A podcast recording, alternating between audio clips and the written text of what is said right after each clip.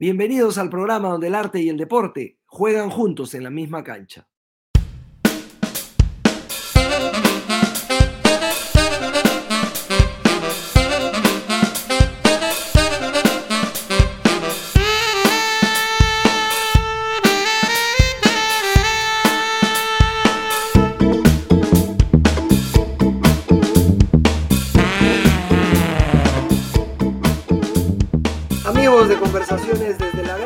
Hoy nos acompaña la encantadora atleta nacional Paola Mautino, récord nacional de salto largo y también psicóloga, con quien vamos a conversar no solo sobre deporte, sino también sobre psicología, sobre cine, sobre literatura y algunos, y algunos otros intereses. Paola, ¿cómo estás? Bienvenida al programa.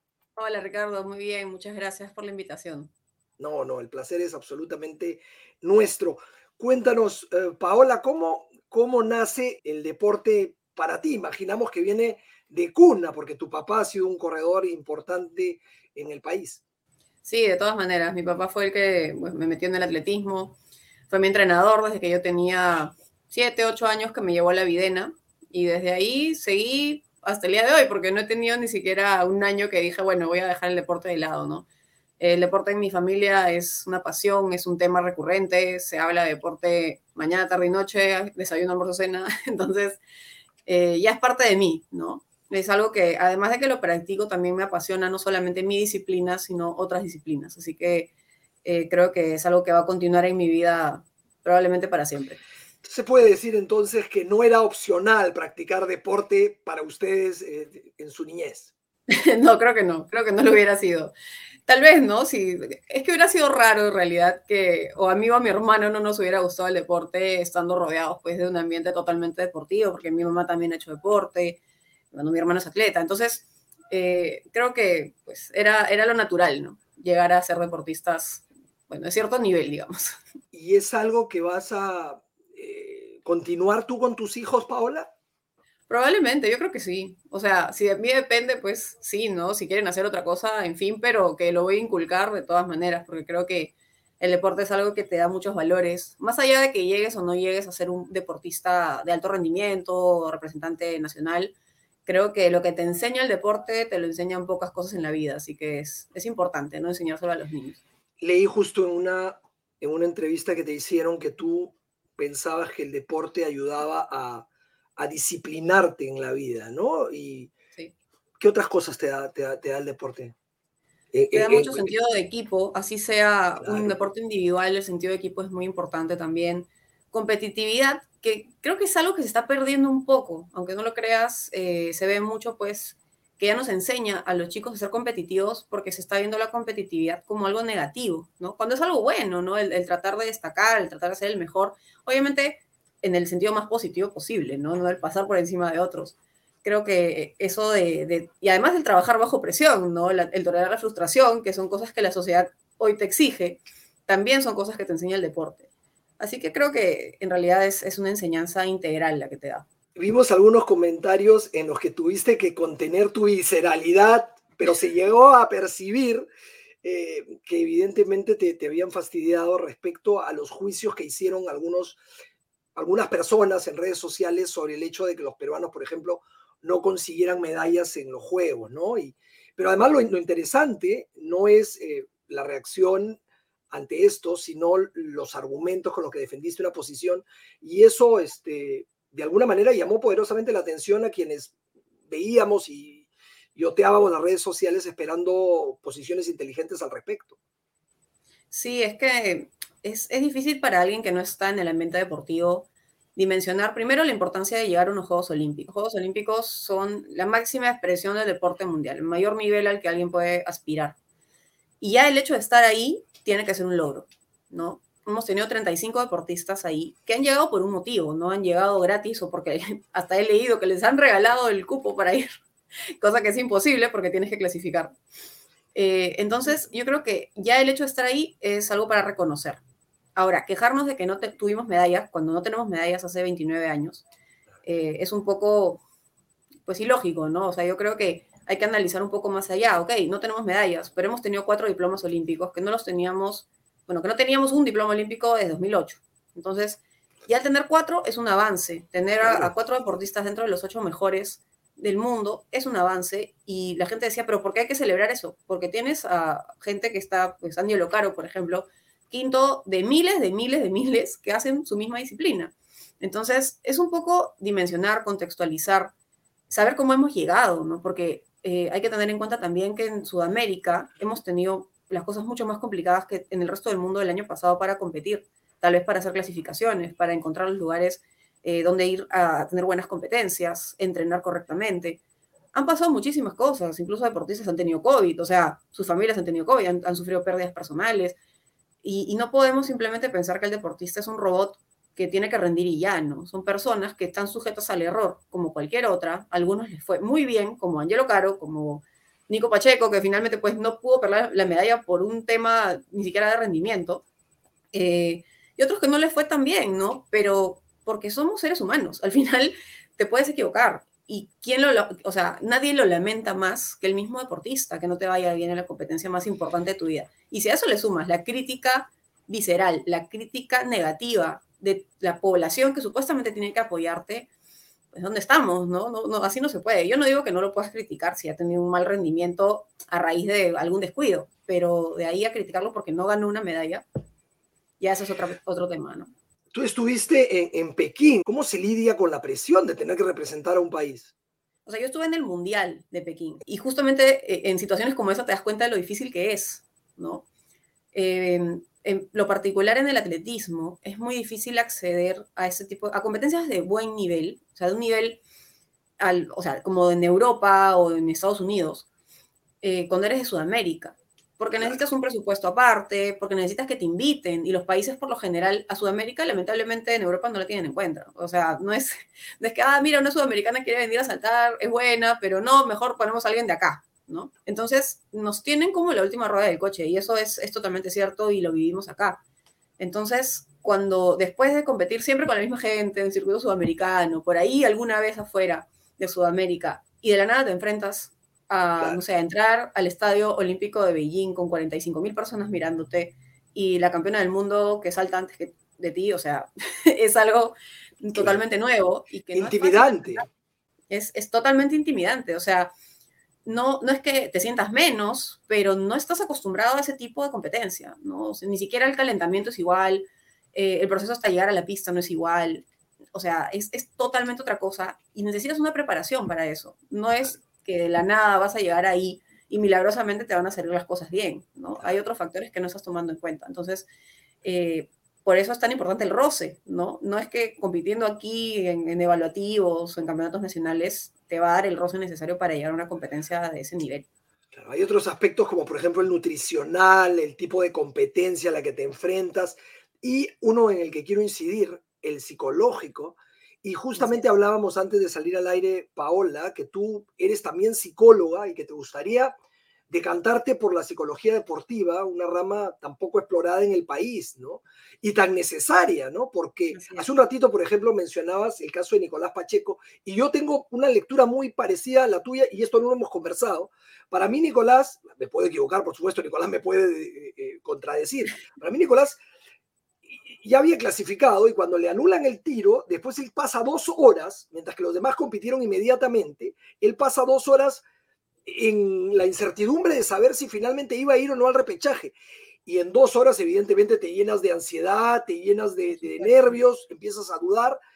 Y claro, los otros acababan de, de, terminar sus disparos y pasaron inmediatamente al repechaje, mientras que él tuvo dos horas para madurar la idea, de repente me meto a la final.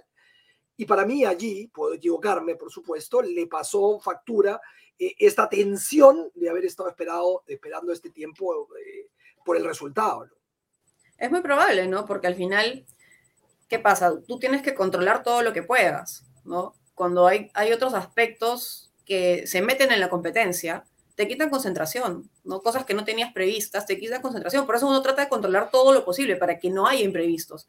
Y lamentablemente en este caso es muy probable que haya ocurrido lo que dices, ¿no? Eh, pasó esto, que le quitó el foco de lo que él tenía que preocuparse, que era su competencia, ¿no? No sabemos qué pudo haber pasado, tal vez llegó a resolverlo en algún punto, y simplemente los, mejor, los demás fueron mejores que él, o sea, también eso ocurre y eso es algo que la gente también tiene que entender. Pero pero sí, o sea, el, trabajo psicológico es fundamental. Y yo esto lo descubrí de chiquita. O sea, si yo estudié psicología, creo que fue en gran parte porque yo cuando tenía, no sé, 14 años, sufría para competir. 13, 14 años yo sufría para competir. O sea, me daba náuseas antes de las competencias, no rendía como rendía en el entrenamiento. Me iba muy mal. Entonces mis papás dijeron, no, psicólogo. Así que trabajé buen tiempo con psicólogo y de hecho me ayudó un montón no significa que de la nada pues vas y, ya compites bien, pues, ¿no? O sea, siempre y que no tienes ansiedad. Pero ya sabes canalizarla mejor, sabes, eh, tienes herramientas pues para enfrentar ciertas situaciones que se puedan presentar en la competencia. Y es bien importante y no se le ha dado la importancia en mucho tiempo. Recién ahora ya se le está dando mucha más relevancia al trabajo del psicólogo, ¿no?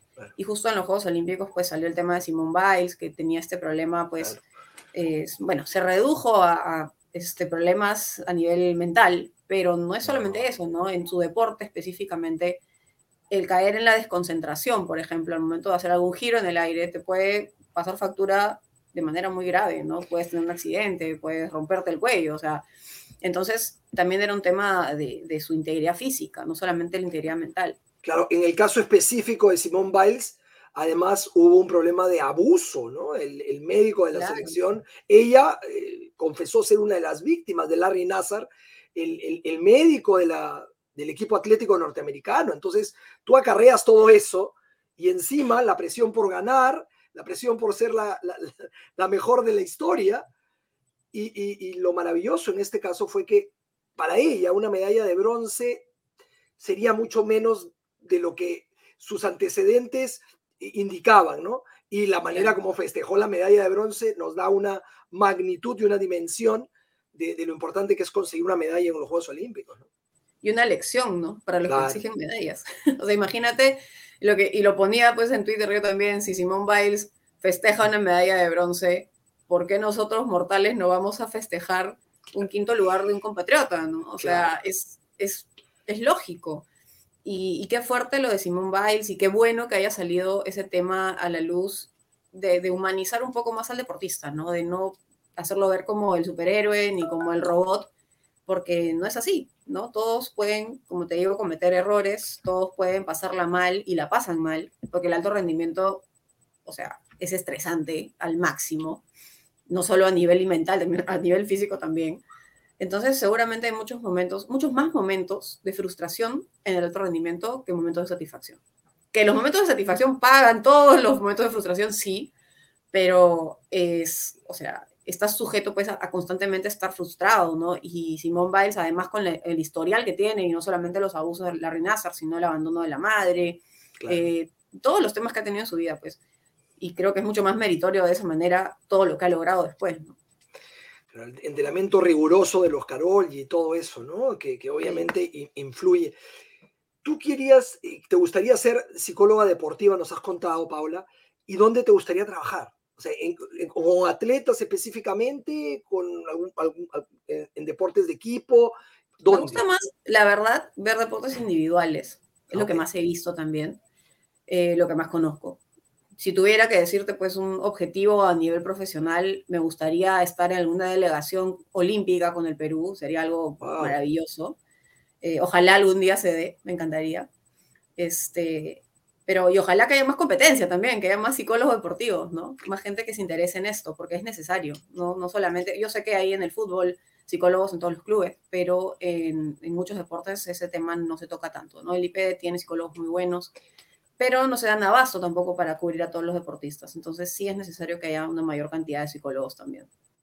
Marcelo Márquez, el psicólogo que asesoró a Gareca en el principio del, de la gesta que nos llevó al Mundial fue, fue fundamental en cambiar el, la mentalidad y el estilo de afrontamiento de los futbolistas para que lleguen al Mundial, ¿no? Sí, claro, claro, y se vio pues el resultado, ¿no? Al final se ve el resultado. Eh, la gente quiere resultados inmediatos, pero eso se, es un proceso también, ¿no? No podemos tampoco pensar que el psicólogo hace magia y en muchos casos también falta un tema de compromiso de parte del deportista, ¿no? A veces el mismo deportista no va al psicólogo porque dice, no, yo puedo solo, no, esto ya me va a pasar, ¿no? Si tiene un tema de ansiedad, qué sé yo. Pero, pero sí se pierde a veces ese compromiso, ¿no? De seguir con, no sé, pues yendo al psicólogo, este, yendo a tus sesiones, eh, y lo dejan, ¿no? Entonces, también este, creo que es un tema cultural, ¿no? Que falta un poco de eso. Tú sabes que gente inteligente, como don Ángel Capa, ¿no? Entrenador de, Huracán, de Racing, este, eh, asistente de Menotti, un, hombre inteligente, un hombre culto que, escribió varios libros, por ejemplo, en algún momento tuvo una frase desafortunada, que creo que ya la debe haber cambiado con el paso del tiempo, y decía que tener un psicólogo deportivo en, tu equipo era como pedirle a tu mejor amigo que te seduzca a la que tú quieres que sea tu novia. Imagínate, o sea, claro, lo, equivocado que estaba, ¿no? O sea, sí, qué terrible. Porque se cree que hay una intromisión del psicólogo en el trabajo del entrenador y no, es, son más bien complementarios. Exacto, tienen que trabajar de la mano. Hacen cosas, a ver, el, deportista está rodeado de un equipo multidisciplinario y cada uno tiene una función distinta, ¿no? Y para nada el psicólogo le va a decir al entrenador cómo tiene que entrenar a su deportista. Simplemente, a ver, si por ahí, me imagino, pues si hay algún trato que no está ayudando al rendimiento del deportista, si hay cosas que el entrenador hace a nivel de relación personal que no están funcionando, tal vez ahí debería entrar el psicólogo, pero de otra manera, o sea, le va a decir, pues tienes que hacer menos carreras, menos saltos, ¿no? está muy cansado, no le mandes tantas cosas, o ya no es función de él, ¿no? Entonces, eh, por eso te digo, es algo muy cultural, muchos entrenadores también piensan así, muchos y se lo transmiten a los deportistas, entonces, eh, un poco que arriman a los psicólogos, ¿no? Y no los dejan eh, realmente ejercer su profesión como debe ser. Y creo que eso ayudaría muchísimo en muchísimas disciplinas a poder crecer un poco más acá, ¿no? Sin duda, sin duda. Te llevo al terreno emocional, Paola. Nos acordamos todos, tenemos en la retina aquel momento que termina tu competencia en los Panamericanos y tu novio se acerca y te pide la mano frente a los que estaban allí, que fue un momento, imagino, inesperado para ti y súper emocionante. Cuéntanos, ¿cómo va eso primero? Si sigues con él. ¿Cómo, va bien, sí, sí, seguimos juntos. sí seguimos juntos, eternamente comprometidos, porque hasta el día de hoy no nos hemos casado por la pandemia, ¿no? De hecho, ya lo teníamos planeado hace tiempo y hemos postergado, postergado. Ya, en este momento ya no sabemos cuándo nos vamos a casar, pero sí seguimos juntos, estamos muy bien. Tenemos seis años juntos. Y de hecho ese momento fue súper bonito, súper inesperado. Eh, siempre lo comentamos también, ¿no? ¿Cómo se te ocurrió hacer eso, Leo? y me dice, no sé, de verdad que... que me te conoce bien. Pista. No, es que claro, me imagino que te conoce bien y sabe cuánto te apasiona el atletismo. Sí, sí, sí. Porque no, también es un apasionado del deporte, ¿no? Además, o sea, pues, él, él, estaba ahí porque había, o sea, había conseguido una credencial en una subasta y una serie de cosas para poder entrar, ¿no? Él pagó por esa credencial y pudo entrar ahí a la pista porque si no, no sé cómo hubiera hecho. Este, así que finalmente pues entró y, y este, lo pudo hacer, ¿no? Que lo, me dijo, lo tenía planeado hacía dos años. y yo, wow imagínate, pues, lograr ese objetivo. No, fue bien bonito, en verdad sí fue bien bonito y, un lindo recuerdo, ¿no? Una anécdota para contar para siempre, creo. Además, una anécdota televisada, ¿no? Porque ahí, ahí, ahí está el registro de la hay fotos, no hay video. Mira, increíble, no hay video. No, yo creo que sí, yo me acuerdo haber pasado, yo me acuerdo haberlo pasado en el, en el noticiero, ¿ah? yo, yo lo pasado en el Pero no con video, video no, hay por ninguna parte, hay solamente fotos. Sí, bueno. Porque no le dijo a nadie, entonces nadie grabó. Ah, pero bueno, pero bueno queda queda igual el recuerdo, ¿no? De la anécdota. Igual yo estaba muy molesta en ese momento porque la posta pues no llegó a la meta, ¿no? Yo entregué el testimonio, pero el siguiente relevo no entregaron el testimonio, entonces yo regresaba súper molesta, se me acercó, yo ya me quería ir y me dijo, no, ven, acá, porque, bueno, obviamente estaba planeado hacía mucho tiempo como para que yo me logre el momento. Claro. Eh, y bueno, me lo pidió, ya ni siquiera me acuerdo qué me dijo porque me quedé en shock. Pero sí, Qué bonito. no, no, me pero... el día, ¿no? Porque yo estaba renegando, pero bueno. ¿Eres así? ¿Eres, muy picona? ¿Eres, ¿Eres, muy picona? ¿Te frustras? ¿Te quedas? Cuando algo, cuando algo no sale, ¿te quedas rumiando la, la, lo que salió mal? Sí, sí, sí, sí, mucho, mucho. Son cosas que también tengo que trabajar, volviendo a lo psicológico, son cosas que tengo que trabajar bastante. O sea, yo he tenido muchas falencias en, a ese nivel, a nivel psicológico, pues que he tenido que trabajarlas mucho, ¿no? La ansiedad era, me carcomía, ahora ya la manejo mejor, eh, pero la frustración, bueno, si bien la manejo mejor también, eh, hay situaciones que son más complicadas, ¿no? Eh, en esa ocasión, pues estábamos hablando de los Juegos Panamericanos que habíamos esperado durante seis años y, toda la expectativa y todo, y que no salga bien, pues obviamente te da cólera, ¿no? Pero bueno, así es el deporte y, y uno tiene que aprender también a convivir con la frustración, que como te digo, es mucho más frecuente que las satisfacciones. Tú sabes que Nadal, por ejemplo, tiene esa, ese defecto que también de alguna manera es virtud, porque es la que te ayuda a mejorar después, el, quedarse dándole vueltas al, a lo que salió mal para tratar de mejorarlo la siguiente, la siguiente vez. Claro, claro, pero el tema es quedarte pensando en eso para mejorarlo, ¿no? Hay gente que se queda pensando en eso y ya, y no es la idea, ¿no? La idea es ya, ok, lo hice mal, pero ¿por qué lo hice mal? ¿Qué errores cometí? ¿Cómo lo puedo corregir para la siguiente, ¿no?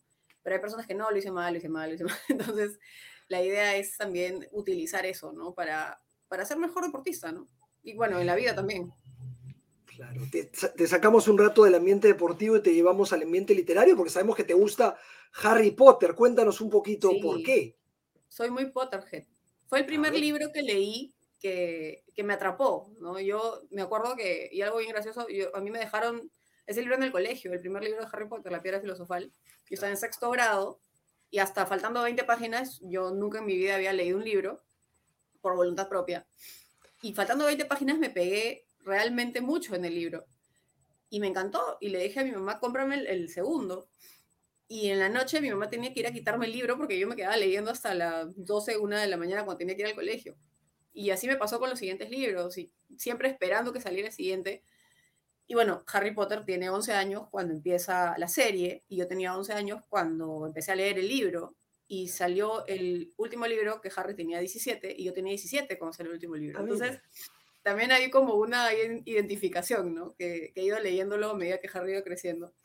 Y, y sí, me sé todo, pues de Harry Potter, soy súper así fan, muy, muy fan. Benito Taibo, que es un escritor eh, mexicano, contaba que, a San Harry, que Harry Potter debería ser conocido como San Harry Potter para la literatura, porque en realidad, gracias a él, un montón de chicos que no leían se volcaron a la literatura nuevamente, ¿no? Entonces es, es un mérito enorme, ¿no? El, el que tiene la J.K. Rowland, ¿no? Así se llama, ¿no? La, la, la escritora. J.K. Rowling, sí. J.K. Rowling. Tiene, tiene un, un, mérito enorme, en verdad. Eh, la manera de, de, en la que narra las cosas, eh, creo que evoluciona con los libros y eso hace que, claro, empiezas a leerlo. Si eres un niño lo puedas leer, pero también si eres un adulto, ¿no? Entonces no es que sientas que es un libro para niños, porque la historia evoluciona de tal manera que cada vez se vuelve más adulta, y eso creo que le da un, valor enorme también a la serie, ¿no? Aparte que es, un mundo, o sea, muy bien hecho, muy, muy redondo, muy bien creado, entonces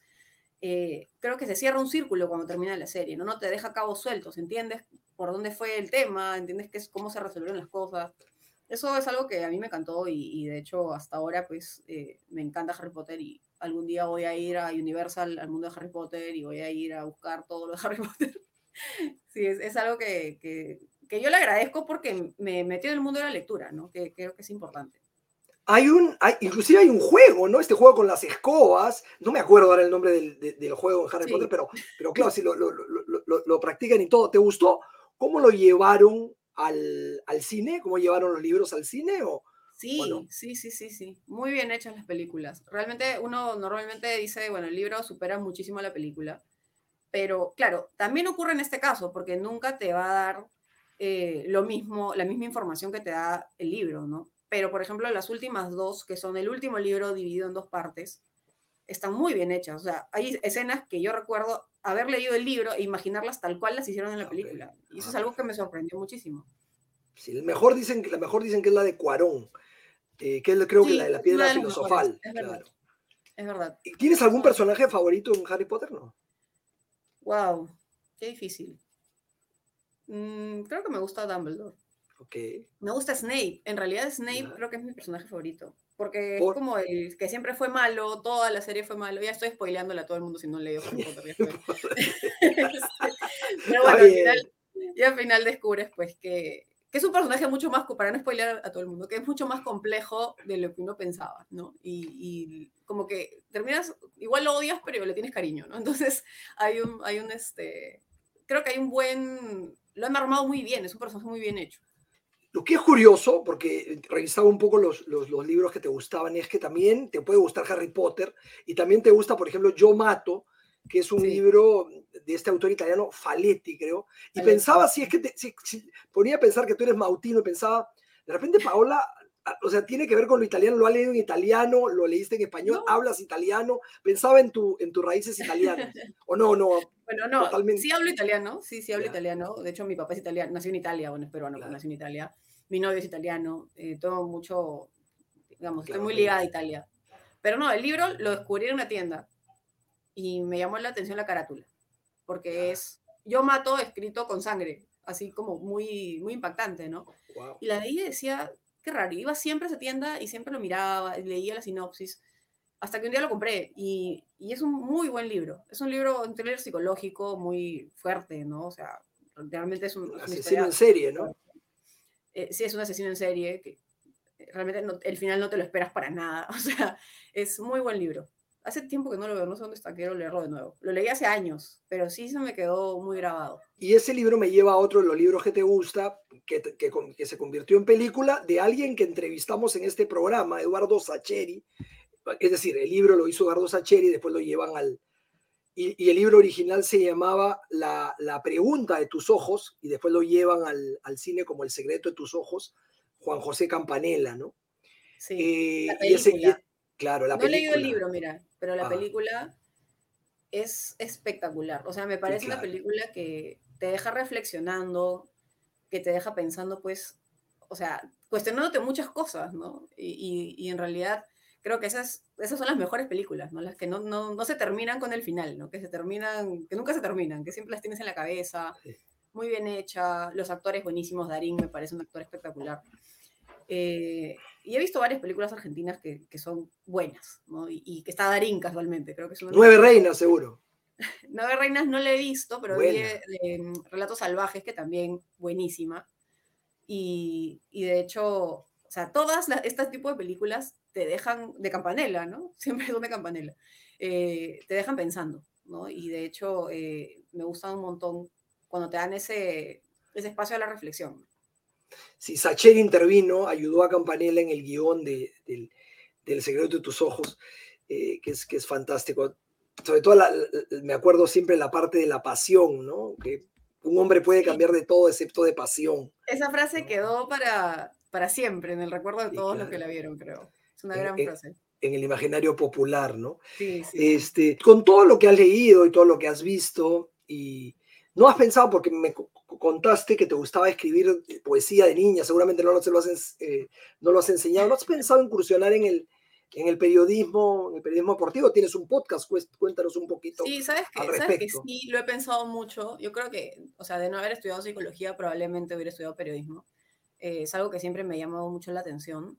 Eh, y, y, sí, ahora, ahora mismo tengo un podcast con Liliana Michelena que se llama sí. En sus marcas. Ya llevamos desde abril, me parece marzo, abril haciéndolo. Eh, más que nada siguiendo el camino a los Juegos Olímpicos, ¿no? Pero la idea es continuarlo y darle un valor agregado a la conversación sobre deporte, ¿no? Que no se centre solamente en hablar del resultado, sino que también eh, contextualicemos, ¿no? Le demos un, una parte un poco más crítica a hablar del sistema deportivo, de cómo está manejado el deporte en el mundo, claro.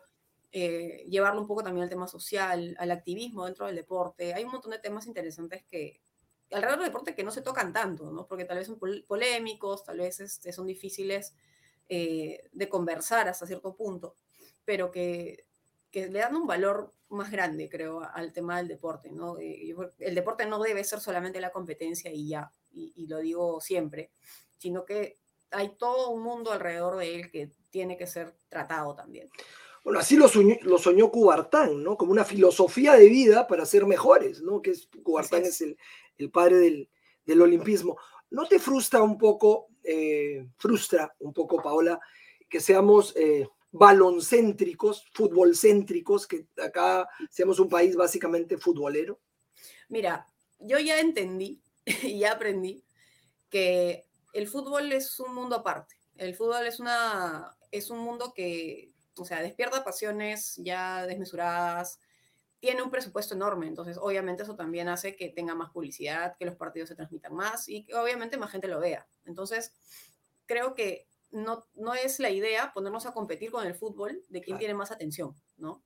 Eh, y, y, bueno, me, me, puede frustrar hasta cierto punto, ¿no? De hecho, que, o sea, es que es un deporte que en el Perú por lo menos, no nos va bien, pues. o sea, nos ha ido regular un poco mejor los últimos años, digamos. Yo también celebro los goles de Perú, o sea, no soy este, mezquina, obviamente me, me pongo feliz cuando la selección gana, he visto el Mundial, eh, me puse feliz cuando la selección clasificó al Mundial, pero cuando clasifica al mundial, otro deportista sí le exigen medallas, pero cuando el fútbol va al mundial y gana un partido, pero no clasifica ronda, todo bien, ¿no? Entonces, creo que, que hay un trato injusto, ¿no? Con los otros deportes. Por parte de la gente, ¿no? No le echo la culpa a los futbolistas, ellos qué culpa tienen, bien por ellos, pero, pero sí creo que debe haber una percepción eh, un poquito más igualitaria, ¿no? yo siento que nos falta, en términos generales, cultura deportiva, ¿no? y eso tiene que ver con el hincha y tiene que ver con los medios también, que no le dan cobertura a los, a, los, a los otros deportes. Diego Elías hoy acaba de ganar un torneo. ¿Cuántos, ¿Cuánta cobertura van a tener, va a tener mañana Diego Elías? Que es, probablemente con esto se meta entre los cinco mejores escuachistas del mundo. Entonces, ¿En qué otra disciplina deportiva tenemos a un competidor peruano entre las cinco mejores del mundo? En casi ninguna, y sin embargo no se le da la cobertura suficiente. Digo, digo Elías, como pude haber dicho en su momento Sofía Mulano, o, o qué sé yo, ¿no? Que, que, bueno, que ahora que la mencionas, Sofía creo que es uno de los casos que demuestran que si la prensa le da más atención a un deporte, el deporte crece. Y, eso ocurrió con ella, ¿no? Ella ganó el Mundial en el 2003 o 2004, no recuerdo bien, 2005. Eh, no tengo el año así claro, pero a partir de eso, Sofía se hizo muy conocida, se en comerciales, salió en todas partes, y el surf empezó a crecer enormemente. Y ahorita tuvimos equipo completo en los Juegos Olímpicos. Entonces, eso te dice que si haces lo mismo en las otras disciplinas, probablemente ocurra lo mismo. Tengas a mucha gente que quiera hacer esas disciplinas, que es el primer paso para tener nivel.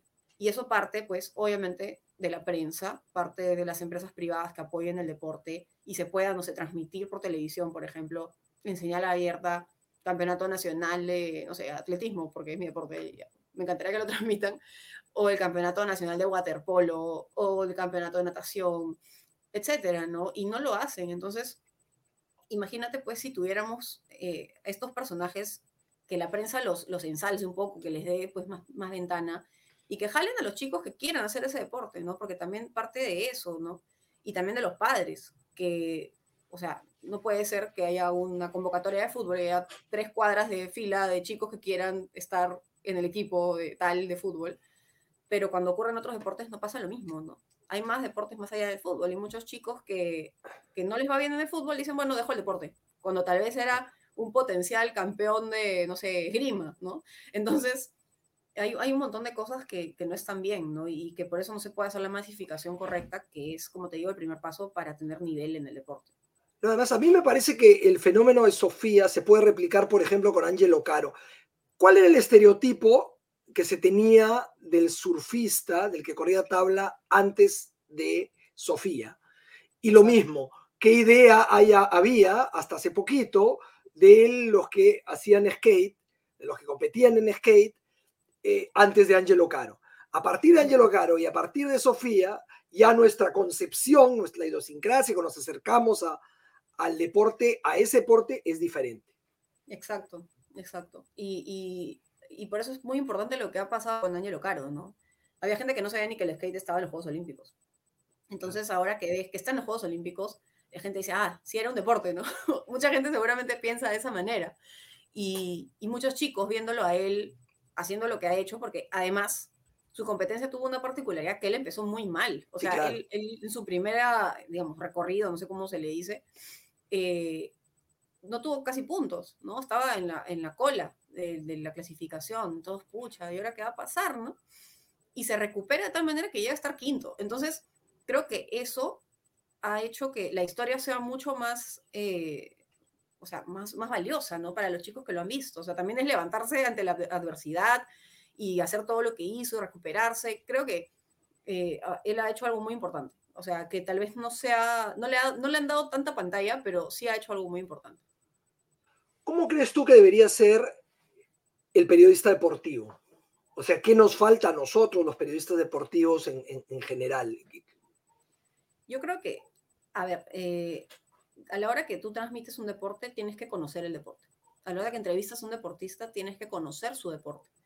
Eh, me ha pasado algunas veces que me entrevistan y, no, no, saben de mi deporte, ¿no? Y, incluso, o sea, alguna vez, yo no, bueno, me han entrevistado muchos estudiantes de periodismo también, que también es su tarea conocer, ¿no? Y llegábamos al estadio, y esto me pasó una vez y, fue terrible, porque de verdad que me, me, pareció así increíble, algo así. Llegamos y me señalan la zona de lanzamiento de bala y me dicen, ah, aquí saltas, ¿no? Y yo, yo me quería morir, ¿no? Porque decía, bueno, empezamos mal, porque no, no puede ser que tú, si vas a entrevistar a un deportista, no hayas, por lo menos investigado un poco, ¿no? Ver un par de videos eh, de, de, de, cuando ha saltado, cuando ha hecho su, su, disciplina, averiguar, no sé, sus récords, algunos logros, qué sé yo, no, no, es nada difícil en realidad, no es nada que, que, pueda, que no pueda hacer cualquier persona, ¿no? Entonces, un poco más de interés a la hora que, que, abordas un deporte que no sea fútbol. Porque yo sé que cuando estudias periodismo deportivo, hay un curso de fútbol y un curso para todo el resto de deportes, ¿no? O un par de cursos para todo el resto de deportes. Entonces, eh, eso no está bien, ¿no? Porque eso no ayuda, pues, a, a, poder difundir un poco más otros deportes en la sociedad. Y está en las manos del periodismo deportivo hacerlo. Porque si no, ¿cómo la gente va a conocer otros deportes? O sea, los papás no van a llevar a sus hijos a hacer un deporte X porque se les ocurrió un día. O sea, tienen que verlo en la televisión o verlo en algún medio. Si no, es muy complicado que accedan a él. Claro. lo otro que es importante es el contexto, ¿no? Hay un contexto que, vincula, es decir, estudiar, el deporte desde la multidisciplinaridad, no simplemente a través del deporte, sino a través del deporte y la psicología, a través del deporte y, y la sociología, a través del deporte y la medicina, la nutrición. Entonces, tu acercamiento es mucho más, mucho más mucho más profundo. Te saco el tema, Paola, un ratito para hablar de música. ¿Qué tipo de música te gusta? Mira, la verdad, escucho bastante baladas por culpa de mi mamá. En mi casa son muy, son muy musicales. Mi hermano es muy musical.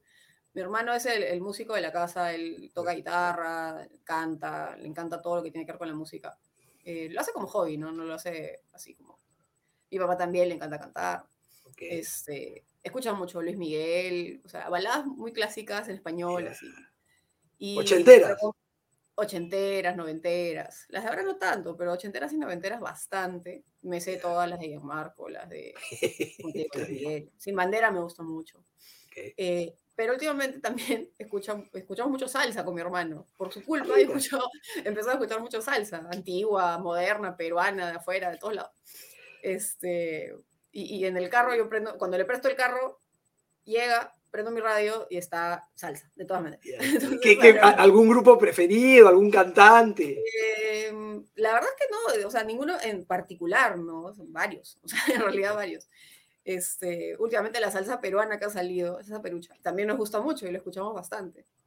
Pero digamos que más musical que yo es él y, y mi papá, ¿no? Yo también escucho música y todo, pero creo que ellos son mucho más fanáticos. Igual me, me, gusta mucho la música. ¿Te gusta la música clásica? ¿Has escuchado música clásica? No? Sí me gusta, o sea, no la escucho eh, normalmente, pero sí, sí me gusta. O sea, creo que en, en algún momento escuchaba música eh, para relajarme, ¿no? Música clásica para relajarme.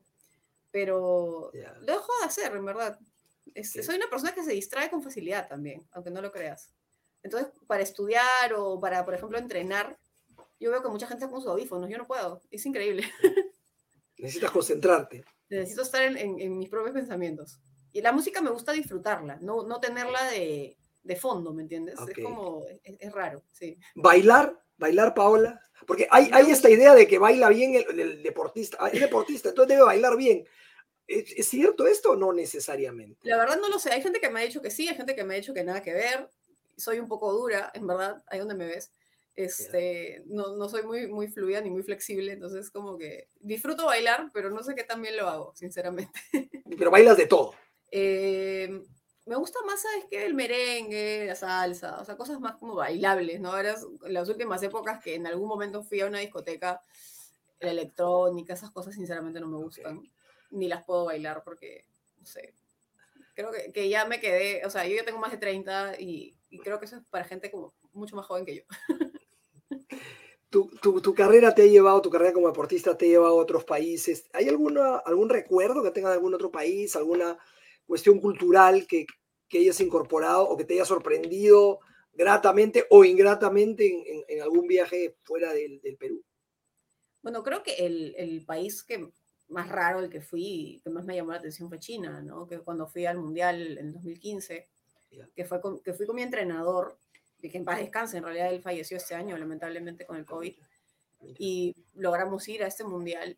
Y recuerdo mucho eh, el haber ido, no sé si es un tema cultural, pero haber ido a un, al Seal Market, ¿no? Donde venden un montón de cosas y, y mi entrenador regateaba, pues, que, que, a mí me daba vergüenza. Yo me iba de las tiendas, ¿no? Le decían 600 yuanes y él ofrecía 20. Entonces, y a mí me daba vergüenza y yo me iba. Eh, me llamaba mucho la atención porque a veces ibas a, o sea, fuera de este sitio también ibas a, a lugares a, a, comer y no sabías qué estabas pidiendo, ¿no? Y te daban una cosa y tú ya pues la comías. Pero, Ya, pues. pero después de lo que uno escucha, pues hasta el día de hoy me estoy preguntando qué habré comido, ¿no? En Un China. pangolín, un pangolín. No, no, ojalá que no. Un pango, no, por favor. eso no. Ojalá que no. No, terrible. No, pero fue, fue una linda experiencia y de hecho, eh, lugares que no, mm, creo que si no hubiera hecho deporte, probablemente no hubiera ido nunca, ¿no? Es- Eso ha sido bien, bien bonito, algo, algo muy bonito que me ha dado el deporte. No, lo, lo- lo que ha sido bien bonito es esta charla, Paola, la hemos disfrutado muchísimo, hemos podido conocerte un poco mejor y nada, te deseamos de verdad lo mejor en, en tu carrera, ya sea como periodista, como psicóloga o ambos, o ambas, el, el hecho de poder fusionar dos mundos que son eh, complementarios. Te mandamos un abrazo grande y te agradecemos el, el- el hecho de haber estado acá en el programa el día de hoy. Muchas gracias, Ricardo. Yo también lo disfruté mucho. Muchas gracias por la invitación. Chao, chao, gracias.